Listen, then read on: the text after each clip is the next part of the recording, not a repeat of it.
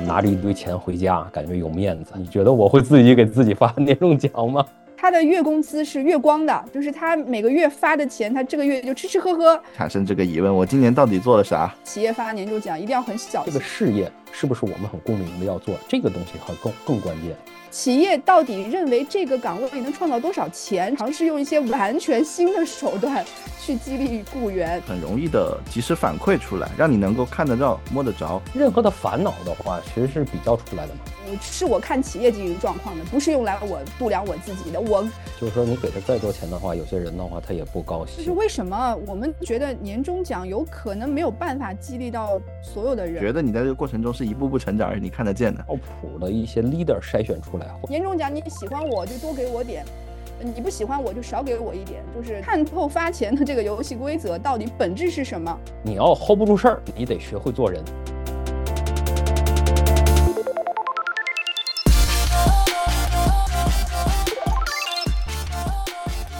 大家好，欢迎光临思维发条，我是马飞飞，我是王宇，我是悟空。哎，各位伙伴，好久没有见了。那个最近也已经快到这个春节啊，临近春节也是大家放假的时候，也是这个一年到了这个结束的时候啊。哎，特别今天有个好奇就是，哎，大家的这个年终奖发了没有？为什么这么问呢？呃，据我了解，有的公司的小伙伴他是会发这个年终奖的，有的是，呃，历史上是不发的。想听听各位在各行各业里面干的这些经历里面，大家都是怎么样去经历这个年终奖的？对，这个话题也挺有意思，而且正好在年底了嘛，对吧？年底的话，很多人的话就有年终奖，呃，拿着一堆钱回家，感觉有面子。但是对。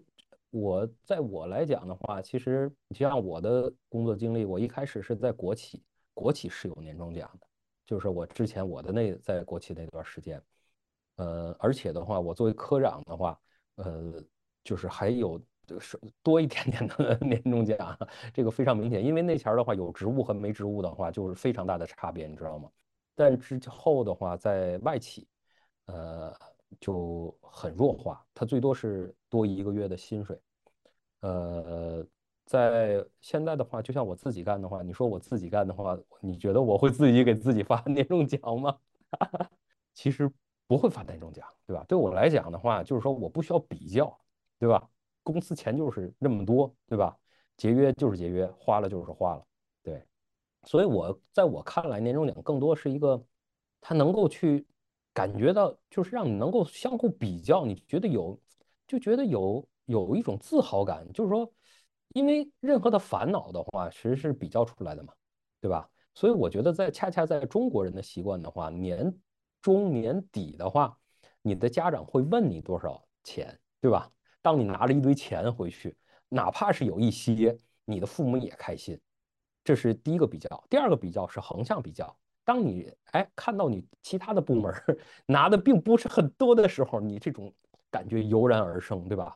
对，但是但有可能年终奖可能也有些副作用啊，但是发不好，我我觉得啊，是的，那个年终这个概念，我好像我我历任干过的历任公司都不是，可能我的工作是这种我们这种后线技术工作吧，没有特别凸显的那种年终概念，它有一些销售。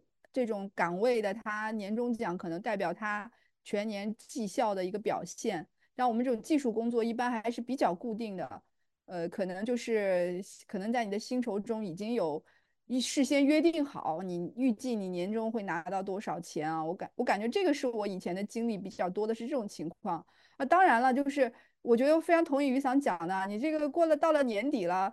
呃，带着一笔钱回家，就爸爸妈妈也知道你还混得不错啊，这个感觉还是还是蛮不错的。总是要带点东西回家过年嘛。然后我有一个朋友小姐妹啊，她很有意思，她其实家庭条件还是不错的，所以呢，对于她来讲，他的月工资是月光的，就是他每个月发的钱，他这个月就吃吃喝喝，呃，玩玩闹闹，全部都用掉了。所以他每年呢，他就认为。每年对于他来讲最重要的收入就是年终奖。如果年终奖没有了，他觉得全年是没有收入的。他觉得日常单位企业给我开的钱是保证我日常生活的，只有年底的那笔钱才能存下来。那个，所以他非常在意年终奖。然后那个，因为今年嘛，这两年其实我们这个行业都不是特别景气啊。应该有有可能好多，我估计有些听众听到我们这期节目会也会比较感慨，有可能今年这个年终奖就可能都看不到了，是吧？呃，所以我我这个小姐妹也跟我抱怨过，说，哎呀，这个年底感觉干了一年啥也没得到，完全很失望。主她对谁失望呢？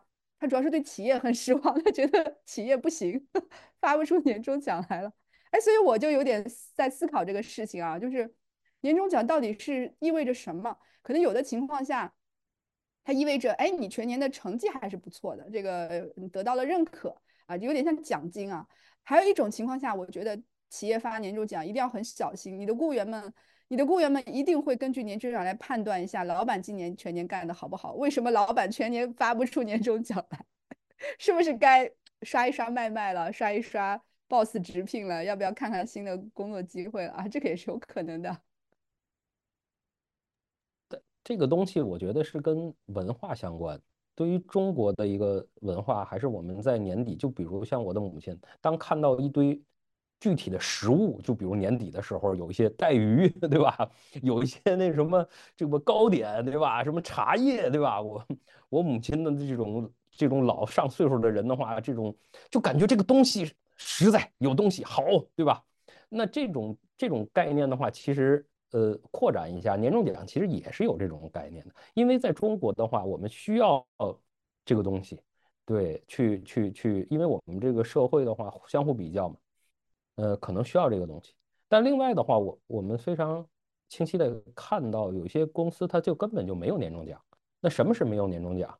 就是说，他他一年到底有多少收入是非常明确的，他并不是说 OK 十三薪到十六薪，对吧？因为它这个呃有浮动区间的话，就是其实就是你的年终奖，它有一种浮动范围。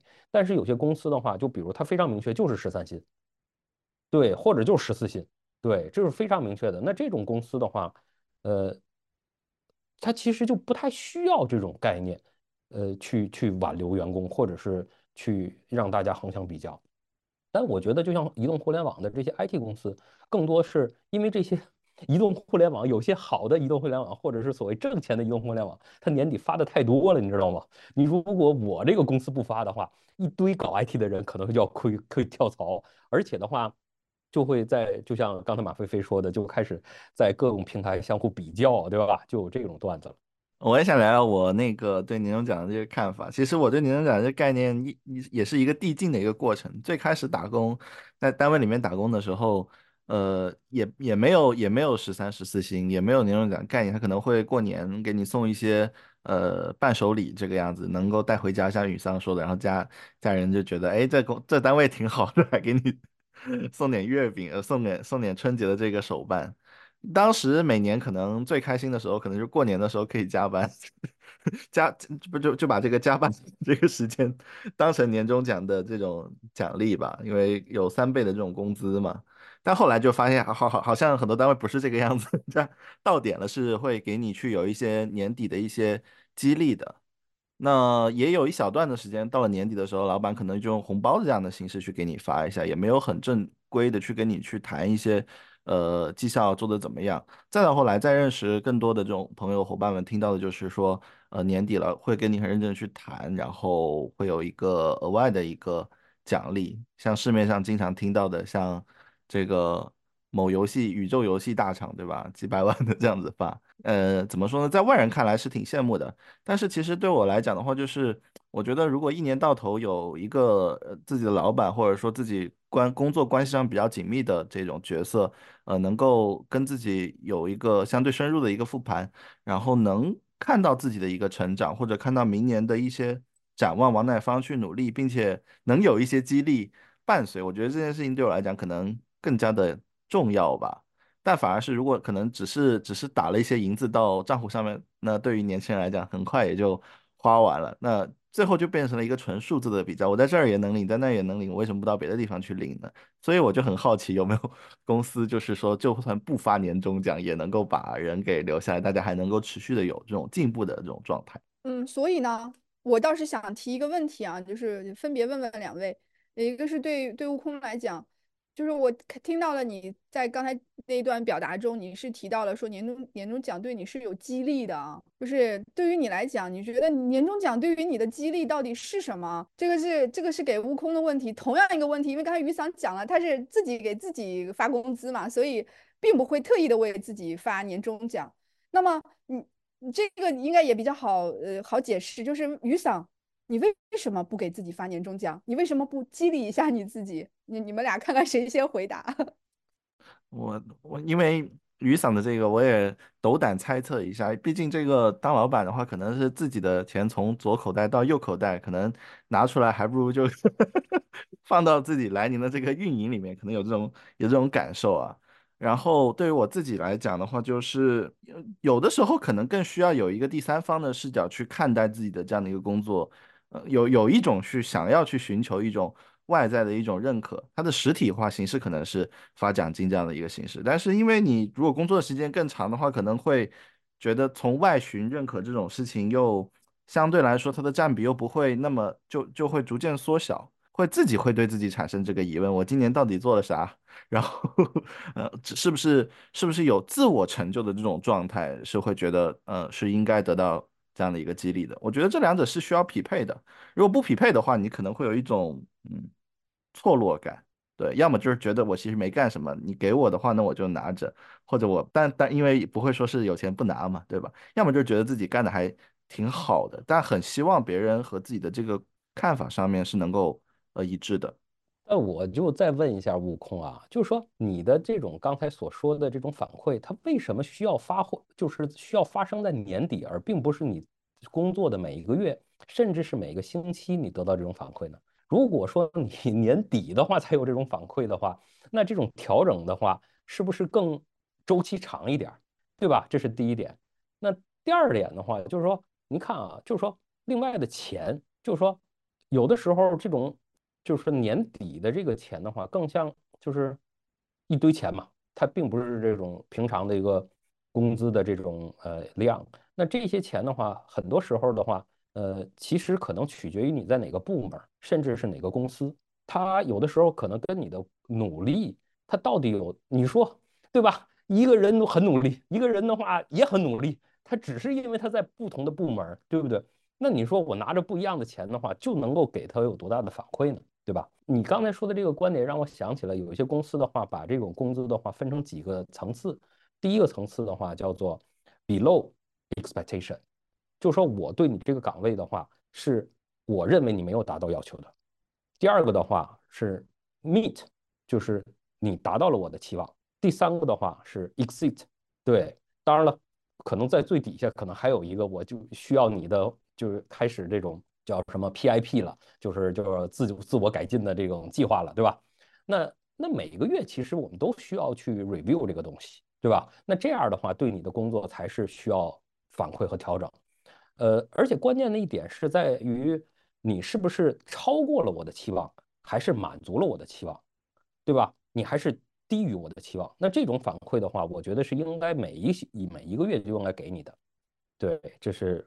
我我 comments 那个悟空的这一点啊，那另外一点的话，我想就是回答那个马飞飞的一个刚才那个问题，因为我自己做的事儿的话，我更在于在意什么呢？在意我做的这个事儿是不是我非常共鸣，我愿意投入我的呃呃时间甚至是金钱在做一些项目。那如果说我对于我做的事儿的话不共鸣，我觉得没有意思，我觉得是我是在浪费时间。那这个其实是我的最大的不爽，或者是我觉得我很失败。那对于，因为如果说我觉得这个东西很有希望，我值得我的金钱上的投入，或者是而而你说钱的话，只要这些钱的话不阻碍我去做一些事情，对啊，我想做的事儿，就比如我运行的项目还在往前运行着，对吧？没有说因为钱卡住了，我需要借债了，对吧？那。借债是不对的，对吧？或者是是负向的一些东西。那如果没有借债的话，我觉得我就是很公明做这些事儿。呃，只要再说了，我非常明确的觉得，就是说我们是知识工作者，我们是创造的。那如果说给你很多钱，我觉得这种当然了，之前有一个游戏的话叫 Candle Game，叫蜡烛游戏。我不知道你们听过这个故事没有？就是说一一堆这个呃一个盒子，这个盒子里放上了那个大头针儿，放了一个呃一个蜡烛，呃一火柴，就是让你把这个呃呃这个蜡烛的话放在墙上去点燃它。但是发现的话，就是说这个钉子在这盒子里边的，当然另外一组人的话，这钉子在盒子外面。那在盒子外面这帮人的速度会更快点，找出这个问题的答案。但为什么呢？是因为就是给他更多钱啊，给他更多钱的前提下的话，能快速的找到答案。因为是呃，那这些工作其实是一个非常就是简单直接的重复性的一种工作，它不需要你的创造性思维。一旦这些工作的话是需要创造性思维的时候，呃，越多的这种金钱奖励，其实它并不一定合适。这也就是为什么说的很多。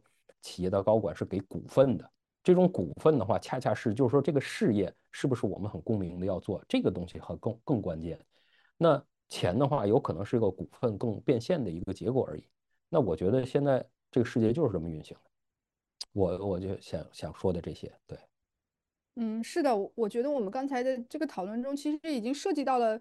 关于年终奖这个概念里面的很多这个细微的差异啊，就呃我我我个人比较有兴趣探讨的其中的一个方向就是说，就是为什么我们觉得年终奖有可能没有办法激励到所有的人，对吧？这个是个问题啊。那就回过来看，就是说从我们刚才分析或者说分享我们对于年终奖的体验，就可以看到，呃偏这个简单劳动，或者是其实我们知道那个销售类的工作，它是明显是跟你的。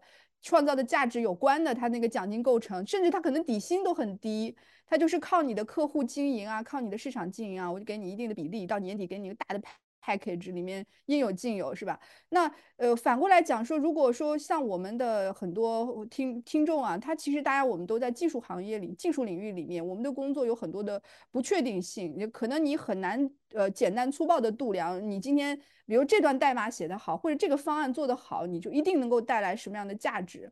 所以我在思考，就是比如说像我来找工作的话，我是怎么看待年终奖和薪酬呢？呃，可能我反思了一下，我是怎么看薪酬的？就是一个是，呃，薪酬能不能 cover 我的日常生活开销？哎哎，我会比一比，对吧？我每个月花多少钱？我要挣多少钱？然后最重要的一点是，我要看一下，在市场上和我有差不多能力的人，他们会得到什么样的薪酬收入？所以基本上这个两个点就决定了我来去怎么去谈我的这个底薪。你看到没有？我的这个决策过程中没有少了一项，就是说企业到底认为这个岗位能创造多少钱？这个我是不知道的。就是有可能我给一个一千万的企业干活，我也只拿一万块钱。我这个企业只有只一年只挣十万，哎，不对不起，我也要拿一万，因为我这个工作在市场上就一个月就得一万。就是所以说我我们这个工作中的这个薪酬，它其实基本上是。它是根据你的量量出而入，是吧？有点这种意思。你的能给多少，就要呃，你能付出多少，你就拿多少。那么很显然，呃，刚才可见说，薪酬对于我们来讲的这个激励，它并不是来自于你真的直观看到的那个那个价值的。那么我也反思啊，我至少对我来讲，年终奖我是我看企业经营状况的，不是用来我度量我自己的。我我干得好，呃，有的时候我也知道我干得好，是我自己知道我干得好。我要跟别人比，那人家用户量比我大，我就不如人家呗，我也没办法认栽，对吧？这个有的时候也是个运气。所以我会看说，呃，企业今年如果经营得好，他就会倾向于给大家分更多的红的方式啊，给你发个奖。那么什么能激励我呢？呃，我觉得这就是说的高尚一点，是你在工作中的成就感嘛，就所谓的 knowledge worker，你你就自然是要从劳动过程中收获你的喜悦，呃，这个满足感、成就感。另外一方面就是，我前阵子听了那个特斯拉的一个就出来的创业的人的一个一个外国人，他就讲特斯拉是怎么去给给员工发这个绩效的。就特斯拉的绩效是这样的，就是。你日常的工作是研究课题嘛？这个课题如果达成了，以更少的成本达成，你就可以拿到积分，就有点像呃玩超级玛丽。超级玛丽你过一关，如果你是三分钟过完这一关，哎，你可能是能拿三百分积分。哎，如果你打得很熟练了，你两百两百呃两分钟就能过关了，你就可以拿更多的积分。然后呢，他的企业就鼓励员工把这个积分拿去。在企业内去换换东西，你可以换换鼠标、键盘啊，就换吃的呀、喝的呀。至少呢，有一点，你什么都不换呢，这个荣誉榜上，哎，你到底是全公司你排第几？你是全世界最牛玩家是吧？有个排行榜，就是全企业最牛玩家，你有个排行榜。所以我我觉得，当然他们是怎么操作的，这个我们也是去听人家分享啊。但是至少我能在这个例子中听到一个细节，就是。有些企业在尝试用一些完全新的手段去激励雇员，特别是激励这种知识劳知识的劳动者他们的工作，而且这个这个度量体系是自己跟自己比，而且是游戏性比较重的，而不是给你去分享分钱给你。所以最终最终那个给我们分享的故事的那个特斯拉的呃雇员，他讲他说特斯拉在他的创业阶段的时候，其实他给出来的薪酬比起同业来讲是要低的，因为他毕竟没有钱。但是反而它吸引了很多优秀的人加入进来，所以大家共同的去去做启动一个新的企业，启动一个新的这个创业，去研发一个新的产品。哎，我觉得还是听了以后还是大受震撼。菲菲菲菲菲，你讲的这个呃这个案例让我想到了那个米哈游他的那个游戏的 体系的这种玩法。它其实也是你你在你在它的这个开放世界游戏里面去做这种探索的话，你也会获得很多的这种激励和成就，然后有一些定时的一些活动，那你技术好的，你能拿到三星的这种顶级的这种奖励，但是一般来说，这种阳光普照你都能拿到这个。就是阳光普照奖嘛，你都能拿到两星的这种奖励，也基本上大奖励都有了。有的挑战自己，有的能够呃达成这个自己预期的一个目标，有的就是可能水平不太够，那可能就是一星。但是你踮踮脚，你是能到二星这种状态的。我觉得在这个里面的背后是，他把你所工作中的一些。呃，努力或者说你呈现的一些价值，帮你很容易的及时反馈出来，让你能够看得到、摸得着。就像刚才雨桑讲的，就是为什么要到年底十二月呢？为什么你不是每个月都能看得到这个东西呢？所以这个可视化出来之后，我就觉得，那你自己能够体验，就为什么游戏现在那么有的时候很很赚钱，或者大家吸引大家玩，因为你觉得你在这个过程中是一步步成长，而且你看得见的，别人给你设计了这样的一个体系。我说到这个体系的话，我又很想。了了解一下，因为据说这个宜家也也是有自己的一个模式的呀。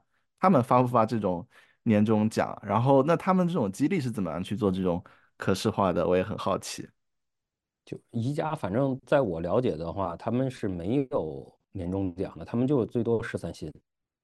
对，这而且的话，他们的工资的话，只是跟同业相比，可有可能在某些地方的话要低于同业，但是员工的。嗯，叫或者是反馈的话，都是说非常喜欢公司的文化，他们把这个人当人，当然了，说的好像 别的公司不把人当人一样，是吧？但是他们可能感觉，呃，公司更把他们当人嘛，就是说，那这种，就像我之前的话，在斯特沃克的话，其实我的工资的话也是相对低的，但是大家很 happy。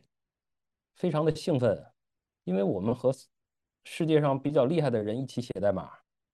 对你，你要知道的话，你你你给你多少钱的话，你有这机会呢，对吧？你一起跟这些人的话去结对写程序，一一起去呃体验这种虚拟化呃的这种呃部署啊，或者是自动化的这种东西。因为你你做完了这些东西的话，你有一种深深的共鸣感，你就觉得做事儿的话就应该这么做。那这种。而且你站站在市场上，你放眼望去的话，你觉得这么做事儿的话，也只有这一两自己的公司这么做。就比如开会的话，就比如像宜家，它只有宜家这么干，对吧？或者是只有 Southworks 在这么做事儿。那这样的话，你说别人给你钱多，其实也就是意意思也没多大意思，对。所以这么一比较，人的话，有些公司的话是给你的钱很多，你知道吧？那那我们就应该恰恰是要。思考一下，我在别的方面是不是就得付出的更多一点了呢？对吧？反过来讲啊，反过来讲，我的问题，我有一个问题啊，这问题是，呃，说真的，你在你们观察或者是你们的亲身体验中，呃，是不是这个奖金或者是这个激励发的越多，你越被激励到了？有没有说拿了奖金，你们遇没遇到人拿了奖金反而走了的啊？其实我先说我的答案啊。我既然能问这个问题出来，就是我见过这种情况，有见过这种对薪酬有有有有自己的想法的啊。他可能我记得之前我们在某安公司的时候，那个 HR 分享过一个数据，说如果你如果你的团队中有人就薪酬不满意，跟你提出呃一些更高的要求，那么按照统计数据，你在当时满足了他之后，他会就是大概有一半的人会在接下来的六到九个月中再次提出意见，或者是选择离开。也就是说，呃，就是说这个钱啊，有的时候怎么讲？你如果你给够了之后，你给更多，你到到底有没有作用啊？有可能是没有作用的。但是如果你给不够的话，你再怎么补，只能说明就这个人他并不是只对钱不满意，他一定是还有别的综合复杂的原因导致他凸显在这个钱上了。就是可能他的谈判的目的是想通过获取更多的薪酬来弥补自己内心深处中对这个工作其他的不满意的地方。结果他拿到钱之后，六到九个月，他发现他还是忍受不了这一切，比如他忍受不了他的呃这个工作。工作环境中，中午这个床、这个椅子拿不能拉下去睡午觉之类的，就是你你不知道的，你不知道的，这个员工他不开不开心，呃，有的时候钱是买不来的啊。这个就是呃我的一个观察，以及就是我想知道你们有没有类似的这种注意啊，或者是观察。我是非常同意马飞飞的这个观点的，就是说你给他再多钱的话，有些人的话他也不高兴。但我突然刚才他讲的时候，我突然想到了，其实我们应该更关注的，并不是给基层员工的这种奖惩体系、奖励体系，而是我们应该更关注的是这些 leaders，也就是这些领导、管理者的奖惩体系。你如何能够把快速的把一些真正靠谱的一些 leader 筛选出来，或者是去去保留这种更多靠谱的 leader？那这些东西才是我们更。更应该关心，而并不是给大家的钱。我告诉你，你哪怕这个，你就是就告诉大家，我们公司就没年终奖，对吧？有一些人走了，那我觉得也是该走的人，你知道吗？哈哈我的话是有有钱就能买我是吗？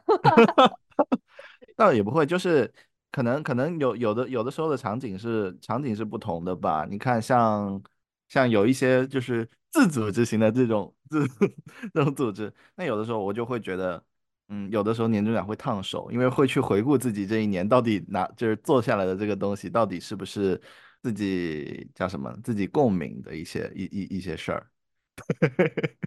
我我我跟你我问你个问题吧，我问你个问题吧，悟空，你你有没有想过，就是说你心里有没有一个数数字，说我我我今年要挣多少钱，然后。你有没有想过说，就是就是你工作中你会会不会去想想这件事？因为采访一下你，你是我们几个人中唯一的九零后，你有没有想过说，哎，我这工作我要到这个企业来，我就要一一个月挣这多少万，然后我年底我希望全年大概是个多大的包？你让我干什么我都行。你把自己实话说，多少钱卖掉自己？实实实实话说是没想过的。你看，是的，所以我问采访一下你。那你是怎么选择薪酬？怎么选择工作呢？嗯，也逻辑可能也比较简单，可能就是呃呃，单从薪酬的角度来讲，是希望比上一份工作更多一些。其次的话，就是嗯，这个事情是不是我本身现在的呃可以去成长我能力的？我去选择我现在的工作，是因为我。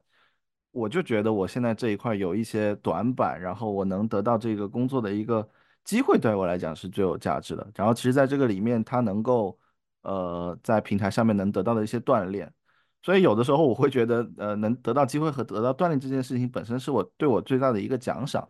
那可能这种状态，呃，如果放在以前，你可能每一个工作里面工作了两三年之后，就会到达一个瓶颈状态。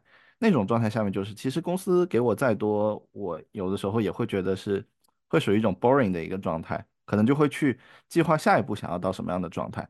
但我见过有的朋友的话，可能会规划的时间会更长，现在是什么样的一个状态，然后三年五年后要到达一个什么样的一个状态，那么他可能对于眼下的这份工作或者要达到目标会更心里有数一些。我我见过那些非常明确目标的人，他们拥有更快速达到目标的能力。对我非常呃，就是我之前带过的徒弟，对他非常明确他要干什么，要挣多少钱，在哪儿干，他非常明确的能描绘的话，他要干成什么样，然后就是两三年就出国了，你知道吗？然后非常快的去干了某些方面的一个角色。那这种人的话，其实是目标感十足的，目标感越清晰，其实你达到目标越越清晰，对。但如果就像刚才悟空说的那种状态的人的话，其实你就得就更更接触更多的人去提高自己，去说寻找可能性、寻找机会的能力。因为如果你放弃了目标，你放弃了这种奔跑，对吧？那其实你你应该把你的眼光放到左看右看的，对吧？寻找机会上。但这样的话，也也挺好玩的，这个值得聊。对，呃，我我自己在，因为也也做一些管理工作嘛，所以我我分享一个秘密，也可能不是秘密，就是事实上在大企业啊，嗯，大企业中呢，我们用人的这些呃岗位呢，我们只考核这个人员他的技能匹不匹配。至于这个人要要多少钱，是 HR 去谈的。所以你知道吗？这里的一个一个一个就是怎么讲？一个 trick 就是，只要你能够 impress 你的面试官，说服他认为你可以满足这个工作的所有需要，那么其他的东西很有可能你要多少，只要不太夸张，你都能拿得到。就是这个完全是一个。嗯嗯，如果你只是一个初入职场的求职者，你可能是永远也猜不到这个事情是这个样子。所以反过来讲，就是我想表达的是什么呢？就是由于这个游戏规则是这样子的，你可以看到，其实很多企业虽然很大型、很大规模，但它它这个对人的定价呀，也是一个糊涂账，完全是由嗯面试官他的一些综合评定啊，这个里面的主观成分非常大来去决定一个人的薪酬。所以刚才问问那个悟空的几个问题之后，我就看到说，就悟空是个典型的这个九零后嘛，就对于一个是我我感觉悟空不是很介意别人给我定多少钱，就是给你贴一个标签，你值几万还是你不是很在意这个事儿，而且甚至在你的这个职业过程中，你也不觉得我非要定期有必要的去跟企业谈一谈，你要给我多少钱，我就要非要挣那个钱。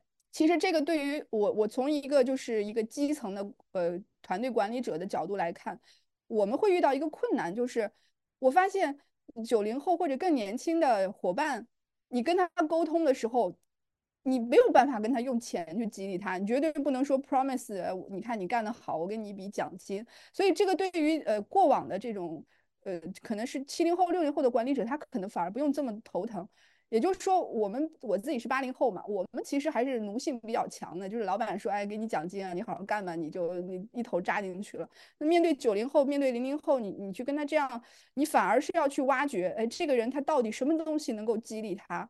那我也自己也反反思过我自己，就是我其实对于企业的很多对人员能力的评定和薪酬的评定，我是不认可的。就是企业有你的游戏规则，老板有他的评定方式。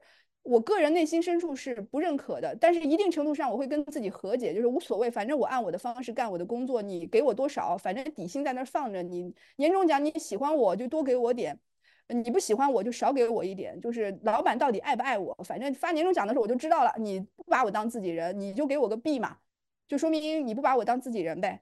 所以我我不会认为说这个 B 代表我的工作好还是不好。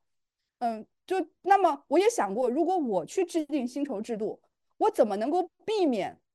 对我怎么激发员工的积极性？怎么避免产生这种薪酬奖励和这个一个员工工作的这个积极性相割裂，是吧？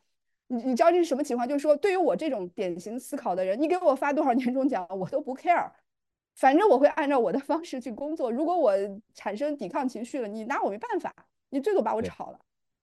我，马飞飞说的这个东西啊，让我想起一个事儿是什么呢？我就是说，如何能够去 motivate，去促进大家的一个呃更更积极主动的去工作。我觉得非常明确的话，我们一定要把公司的类型去定义好。我们是一个创意型公司，还是一个流程优化、不停的优化改进型的公司，对吧？那这个是不一样的。或者是我们是一个探索型的公司，那这个东西就是不一样的。我认为的话，如果说呃有几种。公司的类型，第一个就是按部就班，不停优化，对吧？那这样的话，工资的话，就是你这个岗位干的年头够不够，对吧？优化的方向，就像那个特斯拉那个方向，我觉得就很好。那第二点的话，就是说你是不是能够快速得到结果的一个东西，就像销售人员，对吧？如果你这个公司是一个销售主导的公司的话，你的给钱的话，就应该是你你拿到多少单子分多少红百分比，对吧？那这个东西就能够 motivate 大家。第三个的话，其实是我们是不是做这个事儿的话，感觉有意义，并且的话是解决了更复杂、更艰巨的问题。那我觉得，如果说你是一个创意型公司，那你就应该衡量，或者是咱们不一定说公司啊，咱说个人来好，就比如悟空，你的话，如果每一年你解决了更高级的问题，你哎，你面对了，你能够 hold 住更复杂的情况。那我觉得这个东西给你多少钱，我觉得自然而然，有可能今年不给你回报，那明年后年也肯定会给你回报。这个东西就像我之前在国企，所有的领导都跟我说，我们每个人心里都有杆秤，就在国企啊，你知道吗？这句话的意思是什么？就是我们不可能给你钱，你知道吗？但是你迟早会有的，但是我们不搞，不给你任何 promise。但我不 care，你知道吗？我做事就是做事儿，我只要我解决更高级的问题。我 hold 住了，而且我的稀缺性的话，你除了我的话，很多问题都找不着第二个人的话去 hold 住这些问题的。那我觉得我就很好，对不对？那我觉得我就到位了。那我觉得如果说你刚才咱们说了嘛，作为一个呃呃流程的，那你就用特斯拉这种方式，对吧？不停的优化到什么程度，对吧？用这种方式。那对于这种目标驱动、呃销售的这种结果驱动的、利润驱动的，那我们就就比百分比提成嘛。对吧？那第三种的话，那就是我们一定要明确我们到底解决了什么样的大问题。对，这我觉得这是对一个公司，就比如的话，做一个广告公司，它是不是能够在某些领域它做出非常反响的一些东西？那我觉得这个才是 motivate 大家的东西。当然了，这是我一家之词啊。哈哈因为也是挺共鸣这一点的，因为在现在的工作里面的话，很多时候会有一些。很复杂的专题专项的一些工作会需要去解决。对于自己来讲的话，就是，嗯，会会一一开始会有一些力不从心，但是它会让我产生一种呃想象空间感。例如说，呃，这个半年后或者一年之后能把这一个专题的这样的一个问题给逐步给解决掉，那自己也是对自己的有这样的一个大的一个突破了。嗯。还是要找着这个问题，这个专项真正牛逼的、厉害的人是谁？对，然后这样的话，提高速度就会很快很快。对，是的，其实我我觉得我们刚才那那一轮的讨论已经看出来了。呃，就是我，我换位思考啊。如果我是站在企业的管理者的角度，你就会发现，你的管理活动可能和你的这种优秀明星雇员之间的个人的追求是完全是脱钩的。你就你懂我意思吗？就是有可能领导想要去的那个方向。它是这个管理会倾向于是一种自发性的或原始性的，或者是呃主管到底强不强，就中层的管理者到底能不能起到效果。当然，当然这个管理始终在追求一种可确定性，就是我我能不能产生一个活动，必然产生一个结果啊。呃，华为有一本很有名的书叫《科学分钱》。我我之前的老板就推荐过，他说大家都知道华为做产品研发很有一套啊，大家都在学查华为如何做产品研发 IPD 模式，但是殊不知华为其实还有一个非常有利的，就是陪伴的策略，就是如如何科学的把钱分下去，用钱去激励大家。就是这个东西为什么这些知识这么兴盛啊？我觉得因为企业做管理的时候，他是想追求可确定性的，但是。我们现在的困境是什么？是这个这个社会它这个或者说这个社会环境或者技术带来的是，呃，我们的工作中的创意性的程度要求会更高，特别是你在一个高端的工作中，它要求很强烈的创意性，它就会是它对于现有的这种呃分钱啊、激励啊、考核是一个挑战，你你很难。你很难的去就是科学的去管控它，去预期我我怎么去给你一笔三万块钱，你就得能给我创造一个三十万的一个成果，你没有办法去管控，而且还会带带来一个副作用，就是我们会看到说，像今年呃科科技市场上这个就业环境不好，然后年轻人又比较多，他们的这个自我意识又比较强，就是这一批失业过程中有非常多的刚刚毕业不长时间的大学生就面临到要再次选择一个工作。那他们是很难和自己的主管去进行沟通，他们觉得这个企业内的考核机制是非常的不平等、不透明，觉得自己干得很辛苦，但是他不被认可，他他有很强烈的对抗情绪。我说，在这个过程中，我们排除说一些个人认知的问题，或者确实存在不公平的问题，至少它反映了一个现状，就是我们在这个不管你是做产品创新、做团队管理，你都会面临到这种不确定性，特别难以。把控就你要你必须回归到人，所以有的时候我自己也能感觉到，就是我我我干那么认真，还不如跟主管搞好关系，就是 主管他认可我，可能比我怎么干活都来的重要。所以我我从这种我觉得我自己有很大变化，就是我从一个相信技术、相信创新、创新专业能力中，我不得不妥协，相信更多的相信人际关系。我我不抗拒人际关系，但是我总觉得我们的世界不应该是这样的，怎么可能是谁关系好谁往上走呢？这是这是不正常的。但是好像你你感觉你也没得选，你知道吗？在这种情况下，所以我我就一我对 我对，所以我觉得有时候挺无奈的。所以，我我突然想到了啊，也也该也该逐渐关闭我们今天的一个聊天儿。我觉得，如果说我们有一个非常简单直接的手段去应对这样的反馈的话，我们怎么搞呢？对吧？那有几个，第一个是由基层员工的话给他的领导去反馈打分儿，也就是说，我我始终认为的话，不应该员工去写周报日报，而应该领导写周报日报去给员工看。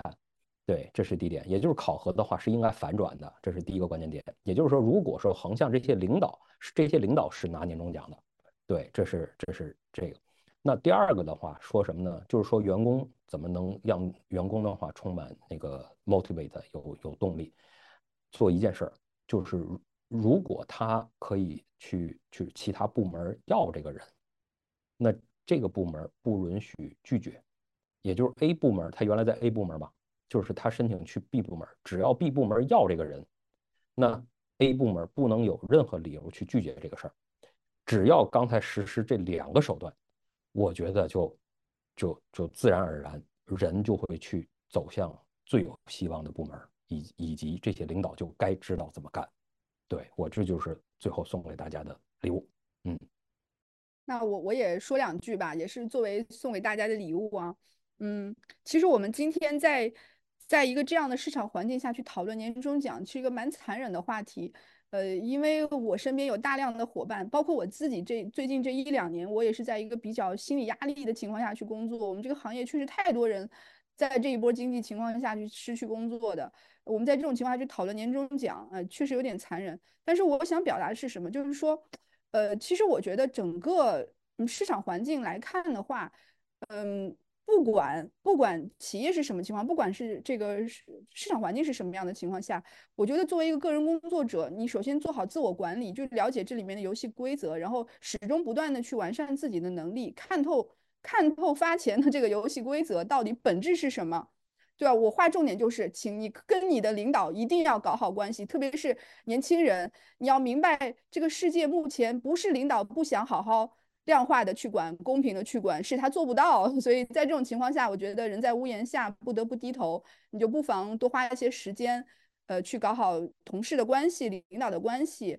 大家在一个关系的基础上再去发挥你的专业能力，希望大家可以呃抵御更多的风险吧。就是呃，看也希望说，你是不是有些企业可能也逐渐好转啊？可以年终确实多多少少拿一点。我觉得这个就是 我跳出我们今天讨论内容嘛，就是给大家最后送上我的一个小礼物。